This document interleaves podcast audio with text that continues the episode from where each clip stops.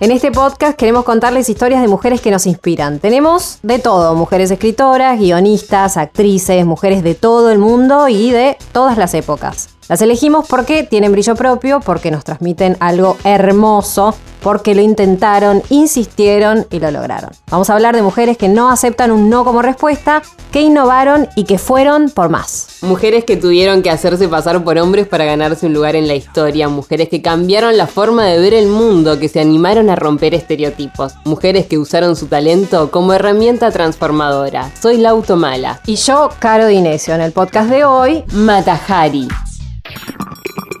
Esta vez nos vamos a ir lejos en el tiempo. Te voy a hablar del 1800 porque vamos a hablar justamente de esta fenómena que es Mata Hari. Nacida en 1876, su nombre real o legal, por así decirlo, es Margareta Gertruida Sell. Algo me dice que vaya preparando los pochoclos, que el podcast de hoy se viene intenso, porque la historia de Mata Hari no es nada liviana. Nada, pero absolutamente nada liviana. Empezamos con su origen, ¿te parece? Dale, bueno, Mata Hari nació en Holanda el 7 de agosto de 1876. Era hija de un comerciante de sombreros de la ciudad de Leeuwarden. Una ciudad tradicional de los Países Bajos, ¿no? Bueno, Sí. bien. Así es. Arrancamos con una muy fuerte porque Matahari fue expulsada de la escuela normal por haber tenido un vínculo amoroso con el director. Delirio total. Pensemos que en esa época no había mucha distinción sobre si se trataba de un amor con el director del colegio o no.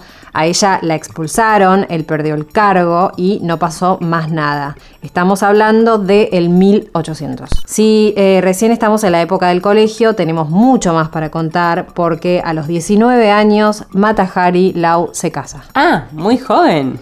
Sí, ella muy joven, él 39 años, era el capitán Rudolph McLeod, había publicado un anuncio de solicitud de esposa, ella respondió y se casaron. Después se mudaron a, a una isla que se llamaba Java, en Indonesia, que en ese momento era una colonia holandesa. Ah, bueno, bien. ¿O no? Me tengo que asustar, ¿qué pasa? Bueno, sí, asústate, porque las cosas no anduvieron muy bien, que digamos. Él, el marido, era alcohólico, era agresivo, tuvieron dos hijos, el varón murió prematuramente y eso los mató. Él entró en la violencia y el alcohol más que nunca, ella se deprimió y a raíz de eso se refugia en el estudio de la cultura javanesa y en especial en el baile. Oh, tremendo, o sea, muy triste todo. Igual me suena que esto de la cultura javanesa que bien decías es como un dato, ¿no? Que se va a venir algo interesante en esta historia con eso. Sí, totalmente.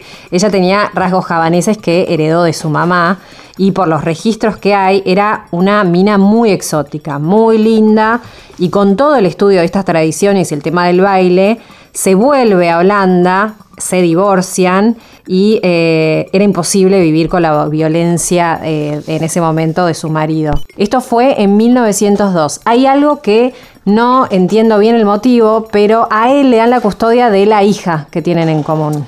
O sea, ella una vez divorciada me imagino que bueno, que se saca por lo menos un terrible peso de encima, ¿no? Sí, sí, y es como que se empodera, ¿no? Siento que igual atrás de todo ese poder hay muchísimo sufrimiento. Hay una mujer que como que sufrió y no tiene nada que perder. El siguiente paso de Matahari es irse a vivir a París, pero no así nomás. Hola, me instalo en París, ¿no? Eh, se hace pasar por una supuesta princesa de Java Supuesta princesa de Java. y ahí es cuando se llama Matahari, que significa ojo del amanecer. No, qué buena historia. O sea, ella fue y dijo, tranqui, ¿qué tal? Soy la princesa de Java. Y si tenés alguna duda, no sé, te bailo, te muestro todo lo que aprendí de la cultura javanesa. Bueno, sí, es que sí, porque justamente ella se gana la vida como bailarina exótica, protagoniza espectáculos de danza eróticos y además se personifica como princesa de Java. Estaba toda cubierta en oro, eh, todo muy, muy nivel arriba. Vivía con la duda la gente de si esto era real o no. Nadie le creía mucho al personaje. La señalaban un poco como mitómana. Además, esto no solo fue en París, ella viajó por toda Europa contando cómo era su vida de princesa, que nació en un templo sagrado hindú, que le fueron revelados desde niña las sagradas danzas de su gente. En definitiva, se creó una vida nueva. Una artista, o sea, era onda la vedette de la época, Matahari. Sí, trabajaba como cortesana, cobraba fortuna por los servicios y a raíz de eso se vinculó con gente de muchísimo poder, ¿no? Que la contrataba. Dicen que el striptease que hacía era pero impresionante. Es que sí, o sea, yo veo las fotos de la época que te muestran a una mujer muy sexy, o sea, muy atractiva. Ves ahí como que hay un manejo de su cuerpo, de su baile, es como una belleza muy exótica. Todo ese combo que decís que estoy totalmente de acuerdo, eh, imagínate que era como una especie de Moria Kazan en la época, ¿no? Ella no paraba de hacer giras con sus espectáculos Madrid, Monte Carlo, Berlín, Viena, La Haya, El Cairo y empieza a rodearse de gente de alta sociedad, entre ellos políticos, empresarios, militares, nobles, pero especialmente eh, gente muy fuerte, muy reconocida, toma nota, el diplomático francés Jules Camboy y el príncipe heredero de Alemania, o sea, a nivel mil. Claro, o sea, muy arriba sus vínculos, ¿no? Y ella me imagino que siempre manteniendo que, hola, soy la princesa de Sí, Java. sí, sí, totalmente. Ella se autodefinía como una gran conocedora de los bailes tradicionales y otros rituales exóticos hindúes. Y a todo esto estamos hablando de un periodo mm, cercano a lo que es la Primera Guerra Mundial, ¿no? Como que no debían estar fáciles las cosas en ese momento. Sí, Matahari, al ser originaria de un país neutral, ella tiene la posibilidad de viajar libremente por toda Europa.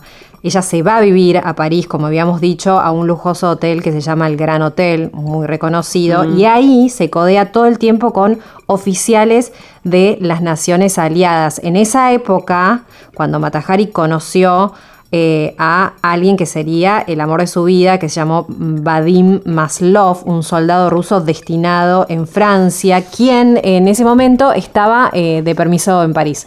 Durante varios días y varias no- noches dicen que no se separaron uno del otro y ella, además un dato importante que tenés que tener en cuenta para lo que vamos a seguir hablando, ella tenía una debilidad por los hombres con uniforme. Ah, claro, bueno, o sea, ella estaba entonces en París con esta posibilidad de viajar, aparte, bueno, hablaba bien varios idiomas, estaba con su novio, soldado ruso.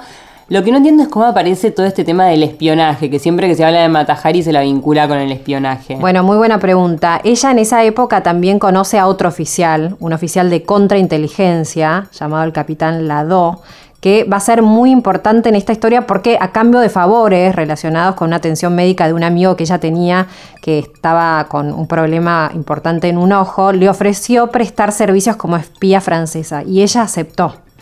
Eh, en uno de sus muchos viajes, el Servicio de Inteligencia Británico la interroga porque la veían sospechosa, entonces ella decide ir a Madrid. Y ahí conoce a otro personaje importante en esta historia, que es el agregado militar alemán, el mayor Arnold von Kahl, que recordemos que ella tenía debilidad por los señores de uniforme. Claro, bueno, me suena que esto se pone un poquito complicado, ¿no? Sí, porque los militares alemanes empiezan a sospechar que era una espía francesa y le da- empiezan a dar información falsa. Oh, o sea, la, la mandaron al muere. La mandaron al muere, sí. Parece que este tal Von Kahl, en cartas que manda hablando de ella, la nombra como agente H21. Y los franceses interceptaron un mensaje cifrado de los alemanes que confirmaban sus sospechas. El mensaje hablaba sobre movimientos que eran exactamente los que había hecho Matajari en, el- en los últimos tiempos y además decía cuáles iban a ser sus siguientes pasos, que eran ir a París, recoger 5 mil dólares, estamos hablando hace un montón de tiempo, o sea, Claro. era un montón de plata, en pago a sus servicios y depositarlos en un banco.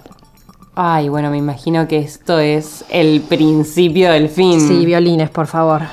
La verdad que sí. Pero es el fin muy a lo Matajari, porque ella, cuando llega a París, después de la confirmación de sospecha, que era espía, tiene sobre ella a todo el servicio francés de contraespionaje.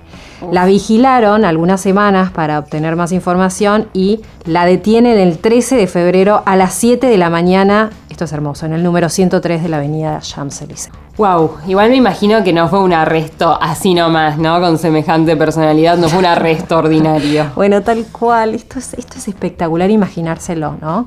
Porque la leyenda dice que salió desnuda de la bañera, se vistió y ofreció a los policías que venían a arrestarla chocolates adentro de un casco alemán. No. Chao. Así. No, es que es realmente de otro planeta. O sea, la realidad supera la ficción. Es increíble esta mujer. Sí, imagínate que se la enjuicia a puertas cerradas, ¿no? por un consejo militar en París, y los jueces tenían que determinar si Matahari o la gente H21 era culpable de espionaje de inteligencia con- de, e- e inteligencia perdón, con el enemigo.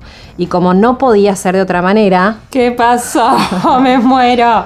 esto es un dato hermoso también, Su defensor fue uno de sus antiguos amantes. un abogado de apellido Clunet. Hay que destacar acá otra habilidad de Matahari, que era tener buena relación con sus ex. Bueno, no todos, porque en el juicio su ex amante ruso la trata de aventurera y ella es una culpable ideal en ese momento. Claro. O sea, hoy te diría que lamentablemente también, porque era una mujer que los hombres amaban, pero no en público, y que las mujeres solían detestar. O sea, era una candidata perfecta. Claro, como que si te gusta el sexo y la plata, sos como la culpable ideal para ser espía. Es verdad, una locura ayer, hoy y siempre. Fíjate que era una gran espía, porque ella declara, ramera lo admito, pero espía jamás. Siempre viví para el amor y el placer. Y 40 minutos después, el tribunal la declara culpable y la envía ante el pelotón de fusilamiento. Ay, no, estamos llegando al final. Me como las uñas. Ustedes no lo hagan, ¿eh? Porque no hace bien. No, no está bueno, pero me entristece llegar acá, te confieso también. En la madrugada del 15 de octubre de 1917, Margareta fue despertada para recibir la notificación de que sería fusilada ese mismo día, porque su último recurso, que era un pedido de clemencia presidencial, se había sido rechazado. No.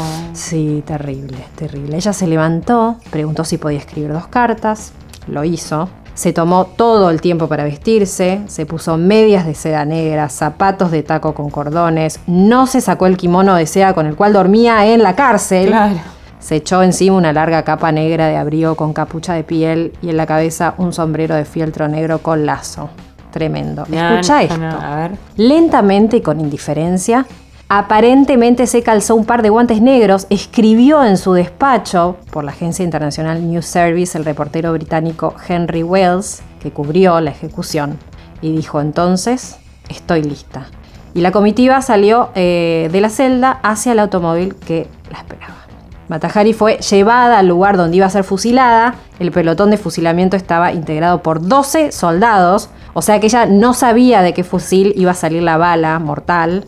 Se negó a ser vendada, que esto es dramático. Uf, qué ovarios esta mujer. Por favor. Sí, cuando estuvo frente al pelotón, arrojó un beso a los soldados. Es increíble. Como un saludo final, viste, de un espectáculo de un teatro de revista. El periodista que cubrió el final contó que no se le movió un músculo en el momento en que los oficiales se pusieron el rifle en el hombro. No, qué final. Por favor, qué final. Este trágico final, bueno, la puso Matejari obviamente como una fama póstuma mundial, convertida en mito, y su mismo nombre se volvió sinónimo de cortesana, espía, intrigante, fen, fatal. Fenómena. Bueno, para algunos sí, para otros no, pero inolvidable seguro. Ya conociste un poco más de Mata Hari. Nos encontramos en el próximo episodio con más fenómenas.